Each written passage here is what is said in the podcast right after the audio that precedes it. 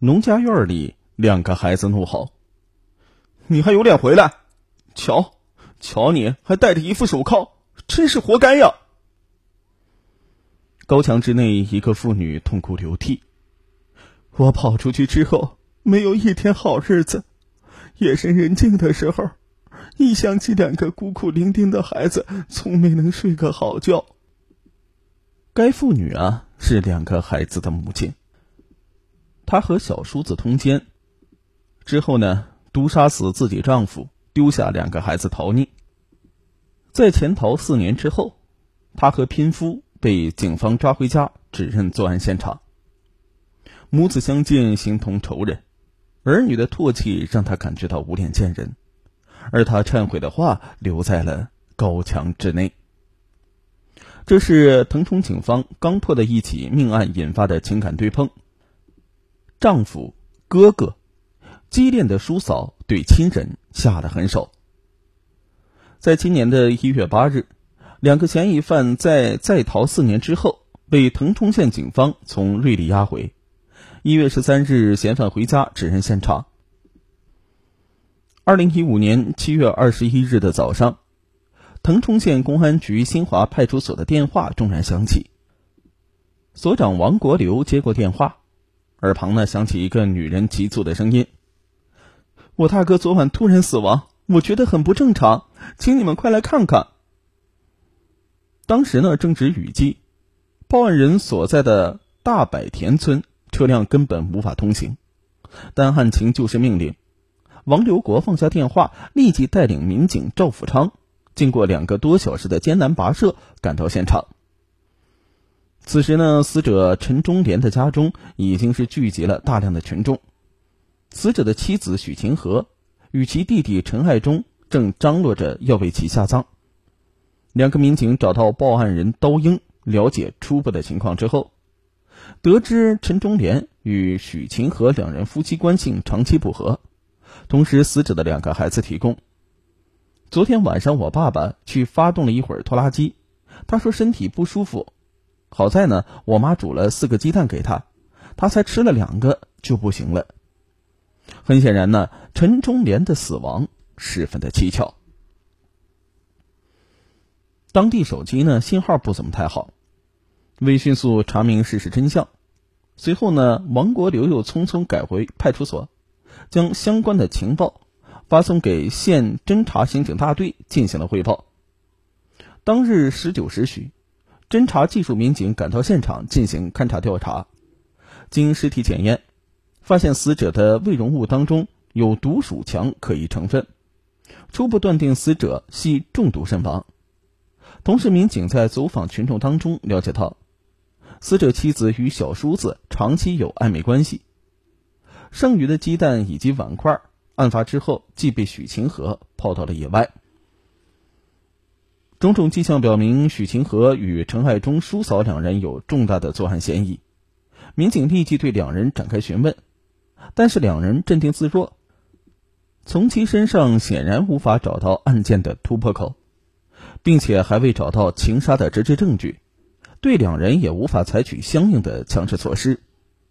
为此呢，民警只好暗中控制两人，进一步的进入现场勘查以及调查走访。二十时四十分左右，死者家中突然停电，四周一片漆黑。当点上煤油灯和蜡烛之后，负责控制许晴和的民警才发觉人已经不见了踪影。民警立即发动群众，拿着手电火把开展围追堵截，但直至天明仍然一无所获。另一嫌疑人陈爱忠则依然不慌不忙地张罗哥哥的后事。案情呢一时陷入了僵局，但细心的民警们很快又有了重大的发现。王国流等人用柴刀砍开了死者家中的一片紫茎泽兰，仔细的搜查，结果提取到嫌疑人抛弃的零碎鸡蛋。十日之后，云南省公安厅物证鉴定中心又传来令办案民警振奋的消息：经检验，胃容物以及提取的鸡蛋当中均含有毒鼠强成分。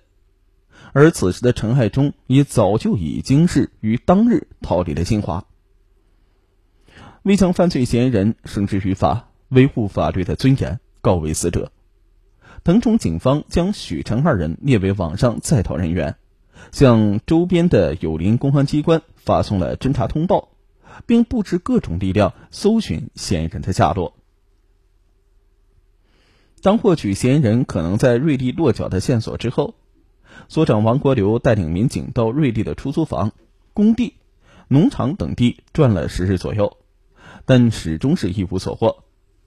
随后呢，关于嫌疑人的线索一条一条的汇集，又一条一条的被否认。四年多的时间里，当时许多办案民警的工作岗位都已经被调整，但是新华派出所和刑侦大队始终没有放松对两名犯罪嫌疑人的追逃工作。二零二零年一月七日，根据群众举报，腾冲警方终于获取了许成二人的确切落脚地点。在瑞丽市公安局刑侦大队的协助之下，八日凌晨一时许，两名犯罪嫌疑人在德宏州瑞丽市粮食局一个出租房内被抓捕归案。陈忠莲在家中排行老大，由于家庭贫困等诸多原因，直至三十多岁都没有成家。二零零五年，陈忠莲的四弟到许晴和家入赘，之后两家的长辈有了一种想法。如果让许晴和再嫁给陈忠莲，这样岂不是皆大欢喜？当时呢，才二十岁的许晴和面对比自己大十二岁的男人，一直心存疑虑。但随后他在帮助在外打工的陈忠莲等人的做饭过程当中，还是对这个忠厚老实、吃苦耐劳的男人产生了好感。两人随即生米煮成熟饭，为了肚子里的孩子，只好匆匆的结了婚。婚后，两人相继有了一男一女，日子呢也渐渐好转起来。陈忠莲还购买了一辆拖拉机跑运输，但是两人的矛盾也逐渐暴露出来，年龄的差距成了他们无法逾越的一道鸿沟，夫妻感情日渐淡薄，吵吵闹闹啊成了家常便饭。为了不和毫无情趣的丈夫待在一起，许晴和不顾家人阻拦，经常跑到。德宏州的芒市瑞丽一带打工。二零一四年四月，其常年在外打工的小叔子陈爱忠到他租住的房子找到他。陈爱忠啊，比许晴和小两岁，还未成婚的他一直都对嫂子有爱慕之心。相处几日，许晴和也喜欢上了这个小叔子，两人渐渐可谓是干柴烈火，一点就着。不加思索的便睡到了一块儿。当年底，陈忠莲到瑞丽找到许清河，将他约回新华家中。陈爱忠啊也跟随回家。此时叔嫂二人已经是难舍难分，不时寻找机会在一起偷情。因为弟兄俩的房间连在一起，许清河甚至有的时候趁丈夫入睡之后，就肆无忌惮的跑到隔壁和小叔子翻云覆雨。纸里呢，终究包不住火。叔嫂二人的暧昧关系，不几日便被周围的村民看得一清二楚。面对不时传来的风言风语，陈忠莲将信将疑。直至一天深夜做客回家，将二人捉奸在床。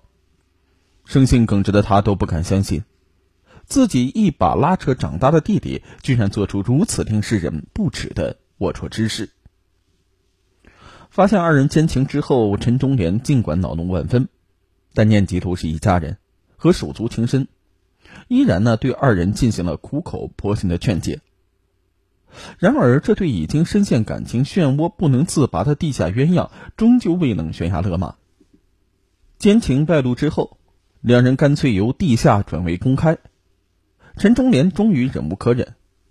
二零一五年六月的一天早上。他起床之后就磨起了柴刀，叫嚷着要将陈爱忠杀死，吓得陈爱忠到朋友家躲了几日。之后几日，陈忠莲和妻子吵闹之后，又拿了一根麻绳到瓜棚下，声称要自尽。被邻居劝止之后，许清河骂道：“你不想死，就别装模作样；要死，就悄悄的到外面去死。”陈忠莲的存在已经成为了叔嫂二人迈向幸福生活的绊脚石。七月十三日的晚上，二人相约蹲在村子旁的一株松杉树下。陈爱忠长叹一声说：“我的宝贝小嫂嫂，咱们俩这日子也过不下去了，不如你下点毒给我哥，弄死他之后，咱们两个远走高飞。”乍闻此言，许清河不禁打了一个寒颤，嘴上什么也没说。几天之后，许清河在整理床铺的时候，意外的从枕头上翻出一包过去毒杀老鼠剩下的毒鼠强，心怀鬼胎的他。便将毒鼠强藏到了褥子下。七月二十日下午，陈忠莲去发动了一会儿已经停放多日的拖拉机，回家之后对其九岁的女儿说：“啊，我心有点慌，你给我煮几个鸡蛋吃吃吧。”就在女儿生火煮鸡蛋的时候，许清河从菜地里回来，一直寻找下手机会的她，对丈夫表现出少有的温情。叮嘱女儿啊，去拿点白糖放在鸡蛋里。之后，他假借房间拿碗之机，迅速将一包毒鼠强撒在碗底，然后呢，回到火塘边，从锅里盛了四个鸡蛋，端给丈夫。眼睁睁的看着陈忠莲在痛苦的抽搐当中死去。案发之后，自以为做的天衣无缝的许清河，没想到警方这么快就发现破绽。在陈爱忠的怂恿之下，只好借停电之机连夜潜逃。随后呢，陈爱忠到过去同居的出租房找到他，两人改名为刘艳芬、杨文昌，在瑞丽市惶惶不可终日的开始了拼居生活。两人居然天真的以为，只要躲过了几年，就不会有人来追究此事了。二零二零年一月十三日。民警将犯罪嫌疑人之一的许清河带到新华大柏田指认现场。多年前夫妻俩共住的三间爱巢，在外面看起来依旧抢眼，走进去却是破烂不堪、空空荡荡、满目苍凉。两个孩子看到母亲，刹那间双眼噙满泪水。随后，男孩歇斯底里的冲母亲大吼：“你还有脸回来？瞧瞧，你还戴着一副手铐，这真是活该！”随行的民警说，案发时两个孩子分别是十一岁和九岁。这个案子呢，给他们带来无尽的耻辱与创伤，生活一落千丈。两人先是投奔外婆家里生活，去了一段时间，感觉待不下去，又返回家中与二婶刀英一起艰难度日。女孩读到五年级就被迫辍学，刀英的丈夫呢，因为贩毒被判处无期徒刑。一个女人要拉扯自己和哥哥家的四个孩子，还要赡养七十六岁的公公，其艰辛程度可想而知。令派出所民警感到更为沉重的是，许清河的儿子由于年幼即遭受家破人亡的打击，之后又长期缺乏家庭温暖，性情变得极端暴躁和怪异，曾经多次呢在附近村寨实施偷盗，当失主找上门来，他会挥舞着刀叫嚷。别再来和我啰嗦，小心我杀了你！或是大声扬言：“你等着瞧，我将来把你家的房子给点着烧光了。”民警呢，将他列为违清帮教对象，不遗余力的进行着法制教育和疏导劝解，但一直收效甚微。二零二零年二月十五日，许清河在看守所里面对刑警，又一次的痛哭流涕。我跑出去之后，没有一天好日子过呀。夜深人静的时候，一想起两个孤苦伶仃的孩子，从没能够睡个好觉。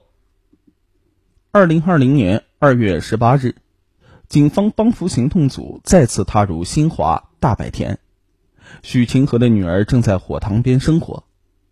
随行的刑警问：“你想妈妈吗？”